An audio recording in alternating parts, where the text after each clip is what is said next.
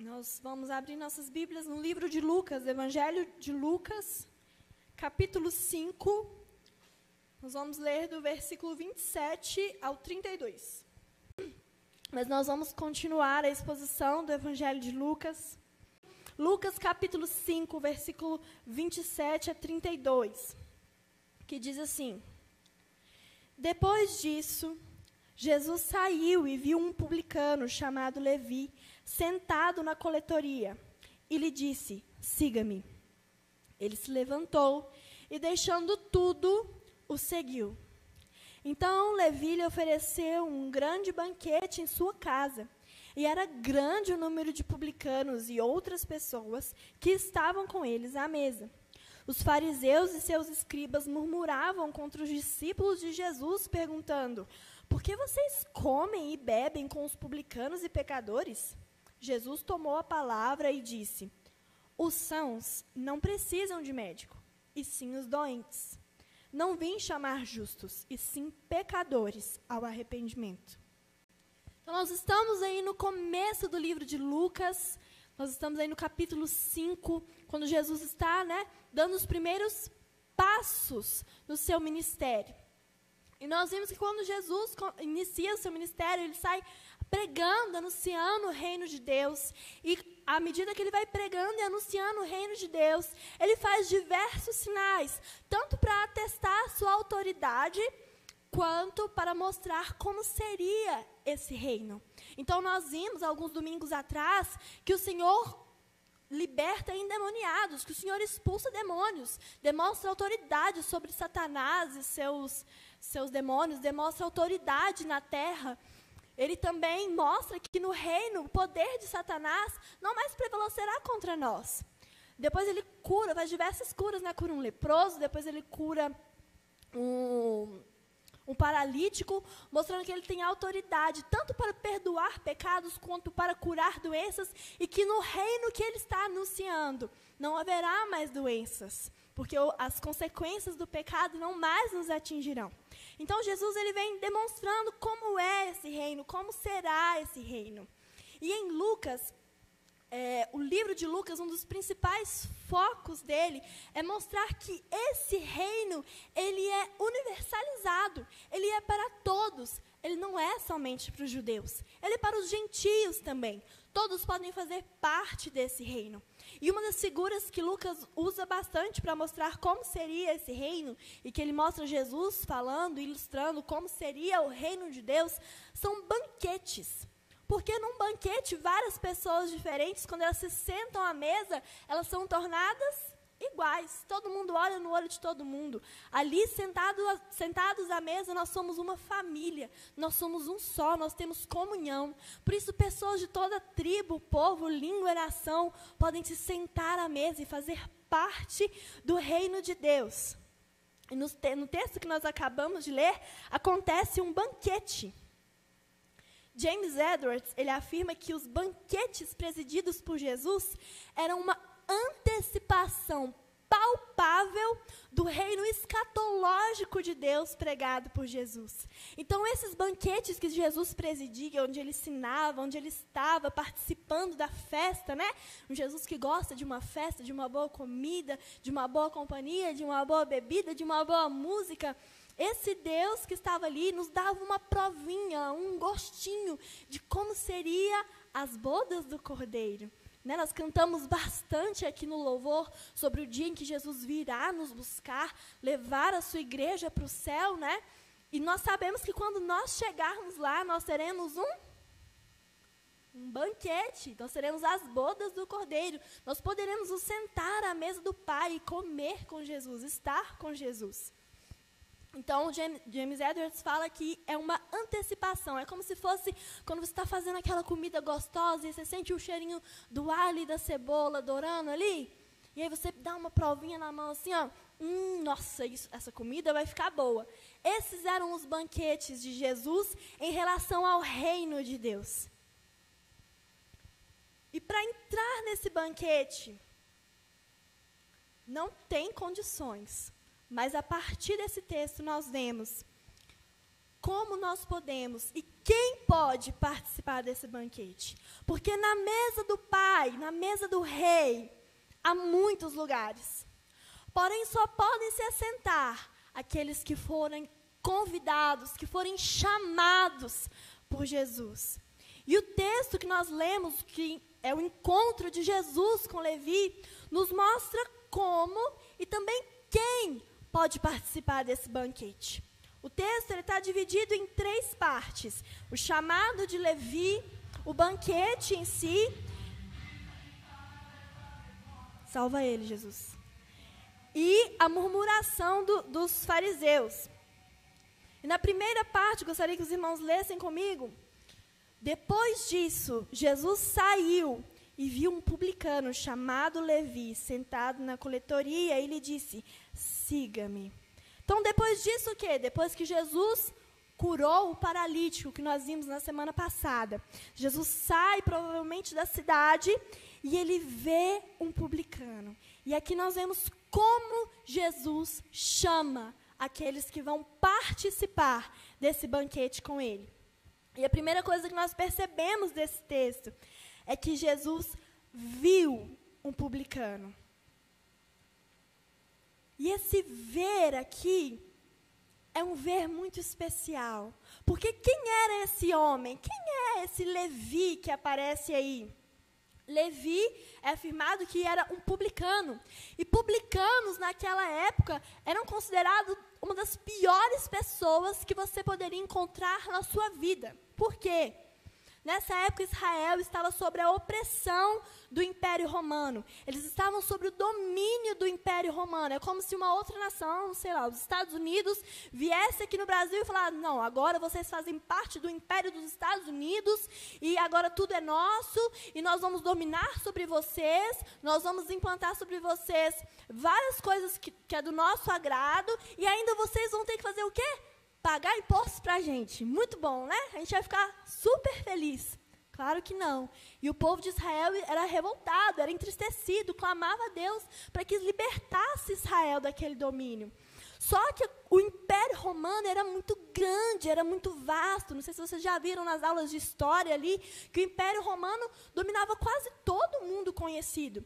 Então, para administrar melhor os seus territórios, e para cobrar melhor os impostos das pessoas, eles faziam contratos com as pessoas daquela terra para que alguns impostos que eles não conseguiam cobrar de todo mundo fossem cobrados por aquelas pessoas. E adivinha quem eram essas pessoas? Os publicanos. Por isso o povo de Israel olhava para os publicanos os publicanos entendiam que eles eram traidores da pátria. Afinal, eles estavam sendo coniventes com a opressão de Roma sobre Israel. Eles estavam ajudando, e não só ajudando a cobrar os impostos, como em algumas inscrições de alguns estudiosos, eles eram pessoas ruins que extorquiam mesmo o povo. Eles não cobravam só aquilo que Roma mandava cobrar. Eles tiravam uma parte para o lucro deles e às vezes eles cobravam até a força, cobravam muito além daquilo que eles precisavam cobrar e assim empobrecia o povo, tornando o povo ainda mais refém do império de Roma. Então, os publicanos eram vistos como o pior tipo de gente. Embora eles fossem judeus na sua nacionalidade, eles não praticavam é, a religião do povo judeu, não praticavam o judaísmo, porque eles eram banidos das sinagogas. Eles eram considerados pessoas impuras, assim como os leprosos. Então, se eles tocassem em você, você ficaria impuro. Se eles tocassem na sua casa, a sua casa seria impura. Eles eram, às vezes, também expulsos das suas famílias, porque ter um publicano na sua família era motivo de muita vergonha. Afinal, você era pai, você era mãe, você era irmão de um traidor da pátria, de alguém que extorquia, que oprimia o seu próprio povo. E esse era Levi. Provavelmente, provavelmente, com toda certeza, ele era muito desprezado pelo seu próprio povo. Ele era desprezado pela sua família. Ele não era bem-vindo em nenhum lugar de Israel que ele fosse, somente entre outros publicanos ou então entre os romanos. Ele devia se sentir muito sozinho. Eu não sei que quem já viu a série The Chosen, mas o Levi, lá, que é o, que é o Mateus, ele é odiado por todo mundo. O pessoal joga até é, caca de animais nele. Ele é o mais odiado de todos. Ele vai para o trabalho escondido debaixo do, do monte de feno para ninguém ver ele, de tanto que ele era odiado e ninguém queria ficar perto dele. Ele só tinha um amigo que era o, o, o centurião romano que andava com ele. E que vida terrível, que vida triste, que vida solitária essa de Levi. E Levi aqui, também para a gente entender e se situar, ele é o mesmo Mateus. Porque naquela época era muito comum as pessoas terem um nome hebraico, aramaico, que era a língua deles, e também ter um nome em grego, que era o seu nome romano. Por exemplo, Paulo. Ele não mudou depois que ele converteu, virou Paulo. Ele tinha dois nomes, era Saulo e Paulo. Então era um nome hebraico e um nome grego. Levi era assim também. Levi era o nome hebraico dele e Mateus era o nome grego dele. Mas esse era Levi, um homem que ninguém queria estar perto, ninguém queria olhar. Pelo contrário, todos desprezavam. Mas a palavra de Deus fala que Jesus viu Levi. E esse ver, aqui no grego, é uma palavrinha que chama teastai, que não é somente o processo normal dos seus olhos, quando a luz bate e reflete, você capta o objeto. Não, não é esse ver, não é esse olhar. Não é olhar para as coisas meramente como um objeto que está compondo aquela paisagem. É olhar com intencionalidade, com propósito. Era olhar o interior daquela pessoa. Era enxergar aquela pessoa. Não sei se vocês viram o filme Avatar.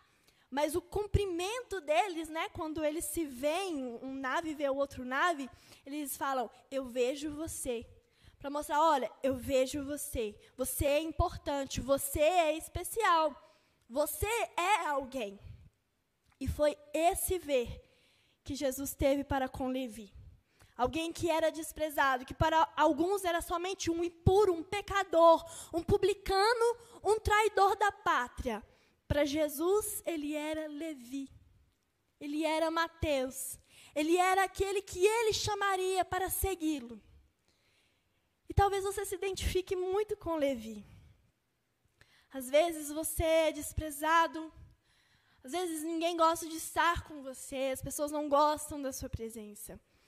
Às vezes você é o mais humilde entre os seus amigos e você é sempre humilhado por eles. Às vezes você não é convidado para nenhum banquete, para nenhuma festa.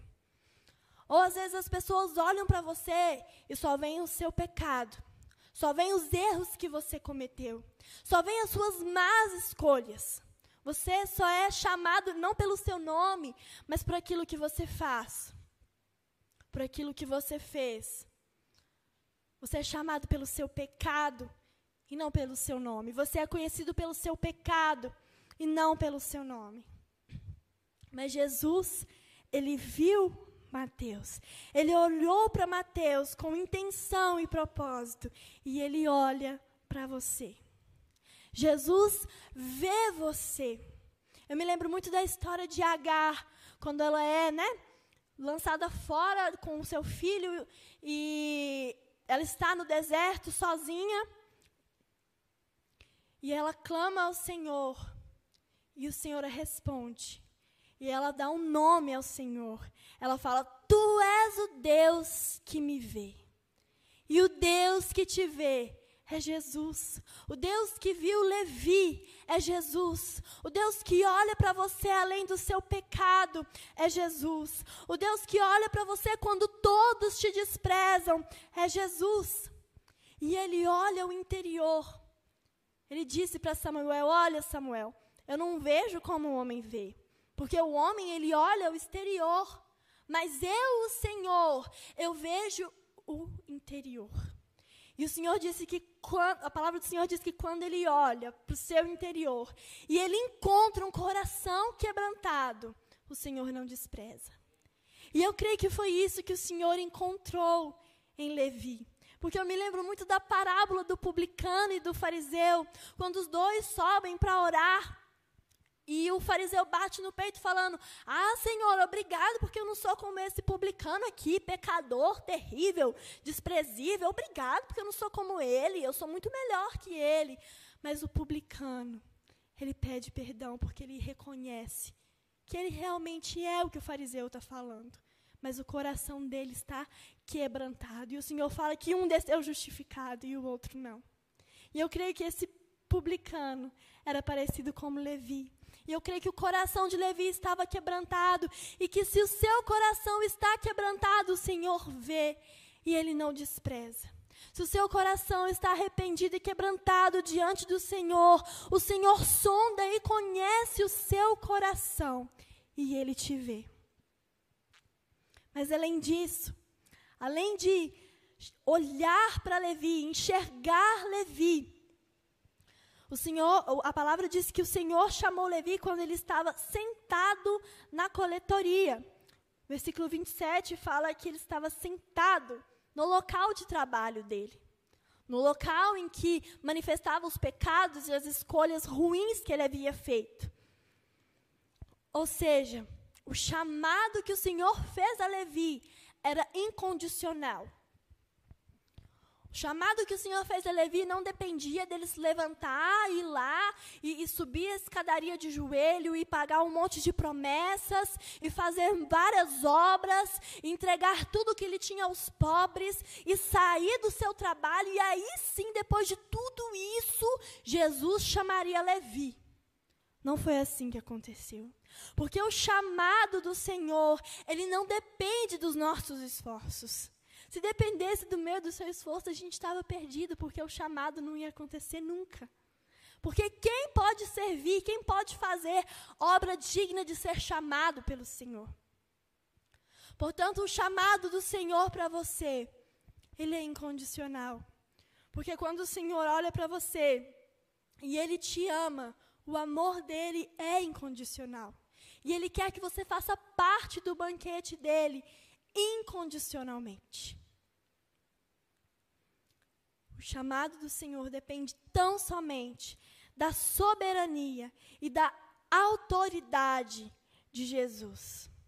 E nós vemos que a forma como Jesus chama esse homem impacta tanto ele. Talvez aquele olhar que aquele homem nunca tinha recebido, um olhar nos olhos de um outro judeu um olhar de amor, um olhar de compaixão, um olhar tão profundo que mostrava que conhecia o interior daquele homem, impactou Levi de uma forma que assim que Jesus disse: "Siga-me", ele não pensou em mais nada. E o versículo 28 diz que ele se levantou e deixando tudo o seguiu. Ele não esperou, ele não falou assim: olha, peraí, deixa eu só terminar meu trabalho, os impostos do dia, aí depois eu vou lá em casa e, e separo tudo que eu tenho lá e, e faço as doações, dou as heranças que eu tenho que dar, depois eu sigo o Senhor. Ele foi imediatamente. E ele deixou tudo para trás. Ele abandona tudo mesmo correndo riscos. Porque ele poderia ser ameaçado pelo Império Romano. Como assim? Do nada você larga aqui seu trabalho, a gente tem um contrato, você tem que cumprir esse contrato. Você vai se juntar com esse homem aí que faz essas, essas badernas, que acompanha essas multidões aí? Não, você tem que trabalhar, você tem que cumprir seu contrato. Ele também corria risco de perder, e, e de fato ele abriu mão de tudo que ele possuía, de toda a sua riqueza, porque publicanos eram ricos, tinham muitas posses, tinham muitas riquezas. E Levi entendeu que nada que ele possuía era mais valioso, era mais precioso do que seguir a Jesus. E valia a pena abrir mão de tudo para seguir a Jesus, para atender ao chamado, para atender o convite de Jesus e se assentar à mesa com Ele. E assim deve ser na nossa vida também. Nós precisamos entender, nós precisamos pensar que me faria mais feliz do que seguir a Jesus? Você acha que é o seu trabalho, que é o seu emprego que vai te fazer feliz, que vai te dar satisfação? Esse homem tinha um ótimo emprego, com um ótimo salário. Você acha que é a sua família que vai te fazer feliz e te dar satisfação? Um dia tudo isso vai passar. Não é a sua família que vai te dar satisfação. Mas seguir ao Senhor Jesus vai transformar a sua vida como transformou a de Levi. Ele deu uma guinada na sua vida, ele abandonou tudo, tudo que ele conhecia para viver uma nova vida. E é isso que o Senhor quer fazer por nós quando ele nos chama. Mas esse homem, ele tem uma atitude além de seguir a Jesus. Palavra do Senhor diz que Levi lhe ofereceu um grande banquete em sua casa, e era grande o número de publicanos e outras pessoas que estavam com ele à mesa.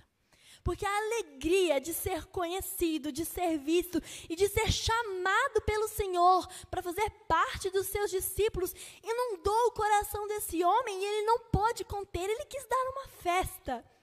Quantas vezes a gente acontece alguma coisa na nossa vida tão boa que a gente não, eu tenho que fazer um churrasquinho, eu tenho que fazer alguma coisa lá em casa e chamar as pessoas que eu amo, chamar os meus amigos para celebrar comigo. Era isso que Levi queria fazer. E era a coisa mais maravilhosa do mundo que tinha acontecido com ele. Então, imagina a alegria dele. Era muito maior que qualquer alegria que eu e você já tivemos em, nas nossas situações rotineiras. E ele dá um banquete e chama várias pessoas. Porque ele queria que aquelas pessoas participassem da alegria que ele também estava tendo. E nos meus estudos eu li uma frase que dizia que um homem salvo não quer ir para o céu sozinho. Portanto, a alegria de ser chamado pelo Senhor, ela não somente enche o meu coração, ela não somente enche o seu coração, mas ela transborda e inunda outras pessoas e chama e arrasta outras pessoas para participarem dessa festa com você, de uma festa de graça, de uma festa de salvação. Se você foi chamado pelo Senhor, e você não tem convidado pessoas para participarem desse banquete com você. Você deve se questionar se realmente você foi chamado pelo Senhor, ou se realmente você atendeu a esse chamado como Levi e se levantou e deixou tudo e passou a seguir Jesus. Levi então dá esse banquete e ele chama outros publicanos, porque afinal Levi não devia ter outros amigos além desse círculo de publicanos. E ele chama outras pessoas também para participarem, estarem com eles à mesa. E o ilustre convidado daquele banquete, claro, era o mestre que tinha acabado de chamá-lo para fazer parte dos seus discípulos e aqueles que ele já tinha chamado, que a gente viu alguns domingos atrás, Pedro, Tiago e João. E eles foram, foram participar desse banquete.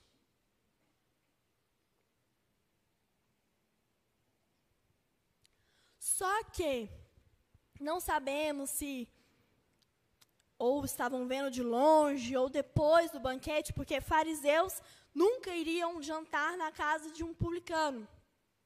Mas os fariseus viram isso, os fariseus e escribas viram que Jesus estava no meio daquele monte de publicano, que era a pior raça que existia. E o versículo 30 diz que os fariseus e seus escribas murmuravam contra os discípulos de Jesus, perguntando: por que vocês comem e bebem com os publicanos e pecadores? Os fariseus estavam incomodados. Eles não ficaram nada satisfeitos de ver Jesus, um homem que se dizia mestre, um homem que estava famoso, que várias pessoas seguiam ele, que se dizia um religioso, no meio daquele monte de publicano e de pecador, e ainda levando os discípulos deles. Essa palavra murmurar é a mesma usada para quando Israel está lá no deserto murmurando contra Deus, se rebelando contra Deus. Não é apenas aquela reclamação de um dia de mau humor, que você está tendo alguma chateação. Não. Eles estavam demonstrando oposição à graça de Jesus. Eles ficavam incomodados porque, para eles, aqueles publicanos eram os piores dos pecadores. E pecadores, não no sentido como eu e você que somos salvos por Jesus, ainda somos, em que esporadicamente nós cometemos algum pecado e nos arrependemos por causa da nossa natureza caída, mas pecadores no sentido de serem réprobos, de serem aqueles condenados, aqueles julgados e condenados ao inferno. Para esses aqui não tinha salvação, para publicanos não tinha salvação. Então, um homem que se dizia santo, que se dizia mestre em Israel, jamais se juntaria com esse tipo de gente. Porque para os fariseus e para os escribas, A salvação de Jesus era um escândalo. Para eles, a salvação estava na segregação, na separação, em colocar longe deles tudo aquilo que desagradava a eles, tudo aquilo, tudo aquilo que eles reprovavam, tudo aquilo que eles odiavam. Eles queriam se afastar disso. E quanto mais distante dessas pessoas eles estivessem, mais santos eles seriam. Porque, afinal, para eles, a, a santidade estava no exterior. Então, quanto mais exteriormente eu estou longe daquela pessoa, mais santo eu estou. Mas nós vemos que Jesus, ele toma a frente, ele tá eles estão murmurando contra os discípulos de Jesus.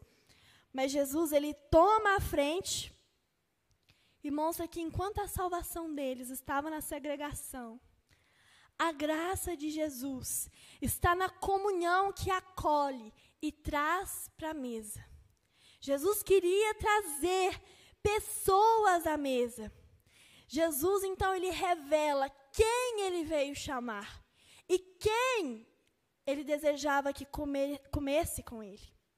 E ele responde: Jesus tomou a palavra e disse: Os sãos não precisam de médico, e sim os doentes. Não vim chamar justos, e sim pecadores ao arrependimento.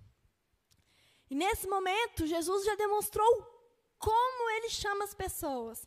E agora ele demonstra quem ele quer chamar. Com quem Jesus quer comer? Com quem Jesus quer fazer a sua festa? Quem Jesus quer trazer para a mesa e sentar do lado e bater aquele papo? Quem pode estar na mesa do rei? Quem pode estar participando desse reino? E Jesus nos mostra que não são os sãos. Não são as pessoas que se julgam saudáveis, que se julgam fortes. São os doentes. Porque eles é que precisam de médicos. Saudáveis não precisam de médico. E o que Jesus quer dizer por doentes aqui? Ah, então só pode ir para o céu quem tiver alguma doença, quem tiver algum problema de saúde, alguma deficiência. Jesus usa essa linguagem, doente, porque alguém doente, ela é fraca, é necessitado, é dependente. Pense em alguém que está bastante doente, já está fraquinho, tem que comer aquela comida reforçada, aquela canjinha para se fortalecer. Às vezes depende de alguém levar para um lugar, levar para outro. Essas pessoas precisam de médico. E Jesus é o médico dos médicos. Essas pessoas que se reconhecem como doentes sabem que a vida delas está em risco e que se elas não forem ao médico, elas podem morrer. Todos nós somos doentes. A palavra do Senhor diz que o nosso coração é enganoso, nós temos uma doença incurável. E essa doença nós sabemos que é o pecado. Mas Jesus, ele pode curar essa doença. Mas ele só cura essa doença de quem reconhece que é doente. Porque vocês já viram aquelas pessoas que são doentes, estão doentes, estão muito mal, está passando mal. E você fala, ô oh, fulano, vamos no médico. Você está mal, você precisa ir lá, ficar internado, tomar um soro na veia. Não, não preciso de médico, não. Eu estou bem, eu sou forte. Eu já vi algumas pessoas que falam esse tipo de coisa morrerem por causa disso. Porque não reconhece que está doente, não reconhece que está fraco, não reconhece que está necessitado, que depende de alguma coisa, senão a sua vida vai acabar, senão você vai morrer. Essas pessoas, elas acham que não precisam de médico. Então, essas pessoas não podem ser convidadas para o banquete, não podem ser convidadas a ser fortalecidas pelo banquete, pela comida que Jesus oferece, pela vida que Jesus oferece.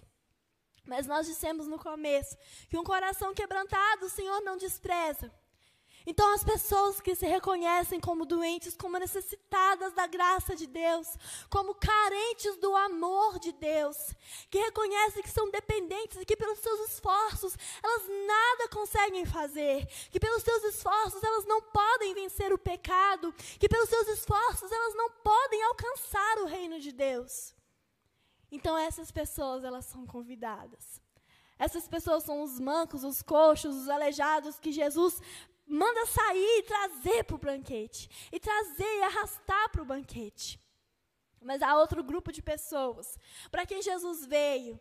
E quem Jesus deseja, deseja chamar também, deseja convidar também. Que são os pecadores. Que são os impuros. Que ninguém quer ficar perto que são os culpados diante de Deus. Jesus aqui usa pecadores ao contrário de, de justos, né? Então nós somos injustos, nós somos culpados diante de Deus. Nós levamos um fardo da culpa das nossas rebeldias, das nossas más escolhas, de tudo aquilo que nós fazemos de errado contra as pessoas que nós amamos, contra esse mundo, contra a natureza, contra Deus, contra nós mesmos. Mas quem não reconhece que é pecador vai continuar levando esse fardo. Mas quem reconhece que está oprimido e sobrecarregado, o Senhor vem e tira esse fardo das costas e te coloca à mesa. Se você reconhece que você é doente, que você é pecador, que as suas culpas estão diante de Deus, que os seus fardos estão diante de Deus, Ele deseja te livrar das suas culpas, Ele deseja apagar o seu passado, Ele deseja te oferecer perdão e liberdade, Ele deseja te oferecer descanso e um lugar à mesa para comer com Ele, para ter comunhão com Ele e para ter comunhão com as outras pessoas que também foram livres da culpa do pecado e da doença do pecado. Portanto, são essas pessoas que o Senhor quer chamar. E o chamado de Jesus, nós falamos que ele é incondicional, mas ele tem um propósito. Porque o Senhor termina dizendo que Ele quer chamar, sim, essas pessoas. Ele veio para os doentes, Ele veio para os pecadores, Ele não veio para os que se acham justos, para os que se acham sãos e saudáveis. Ele veio para os pecadores, para os doentes, mas Ele veio chamá-los ao arrependimento. Portanto, sim, o chamado de Jesus é incondicional. Mas Ele não te chama apenas para vir desfrutar das delícias, para vir comer aquela comida gostosa, para vir se beneficiar das bênçãos e das maravilhas e dos milagres e da paz e da alegria que Jesus pode proporcionar. Ele te chama também ao arrependimento. Igual ele chamou Levi para segui-lo. E Levi teve que deixar tudo para seguir ao Senhor. Ele não te chama só para ter uma vida próspera e abençoada. Mas ele te chama, te convida a negar a si mesmo, tomar a sua cruz e a segui-lo. Esse é o propósito. Essa é a finalidade de ser chamado pelo Senhor. O Senhor te chama para segui-lo. Você vai ponderar: hum, será que vale a pena mesmo negar a mim mesmo, tomar a minha cruz e seguir a Jesus? Será que eu quero mesmo participar desse banquete e ter que fazer tudo isso, seguir a Jesus nesses moldes? Mas vale a pena. Porque quando nós nos assentamos à mesa, o próprio Deus se assenta conosco e tem comunhão conosco. E na mesa de Jesus, há lugar, há lugar preparado para nós. Na mesa de Jesus, não tem lugar para os importantes, para os saudáveis, para os justos. Na mesa de Jesus também não tem lugar para aqueles doentes e pecadores que não querem ter uma vida transformada. Mas na mesa de Jesus há lugar para todo aquele que se arrepende. Na mesa de Jesus há lugar para todo aquele que nega a si mesmo, toma a sua cruz e segue após Jesus. Você quer fazer parte desse lugar? Ou você já faz parte desse lugar? Já está sentado a essa mesa? Eu te convido para se colocar de pé e orar comigo.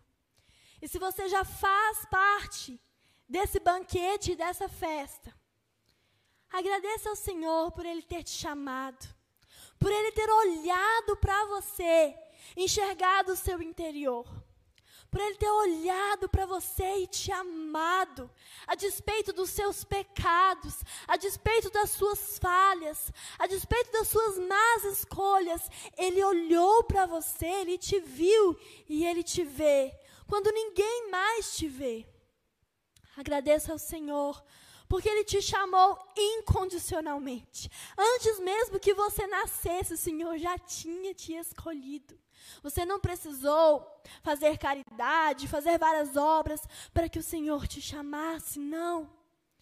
Mas Ele te chamou para isso. Ele te chamou para o arrependimento. Ele te chamou para que você não fosse mais doente, para que você não fosse mais um pecador condenado ao inferno, cheio de culpas, cheio de pecado, mas Ele te chamou para que a partir do seu arrependimento Ele te oferecesse perdão. Ele te oferecesse o jugo dele, o fardo dele que é suave, que é leve. Para que Ele te oferecesse cura, para que Ele te oferecesse salvação. Portanto, ore comigo.